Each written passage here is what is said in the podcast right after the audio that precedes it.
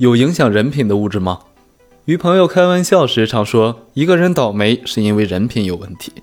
人品通常与性格有关，可是有研究发现，一种名叫催产素的化学物质也能够影响一个人的人品。催产素是一种在女性生育期和哺乳期产生的激素，也是一种在脑细胞间传递化学信号的神经递质。有科学家称它为道德分子。实验证明，鼻子里喷洒了些催产素的人，在金钱上表现得更大方，他们更愿意给予另一个人更多的钱。还有研究显示，催产素可以提升一个人的同情心。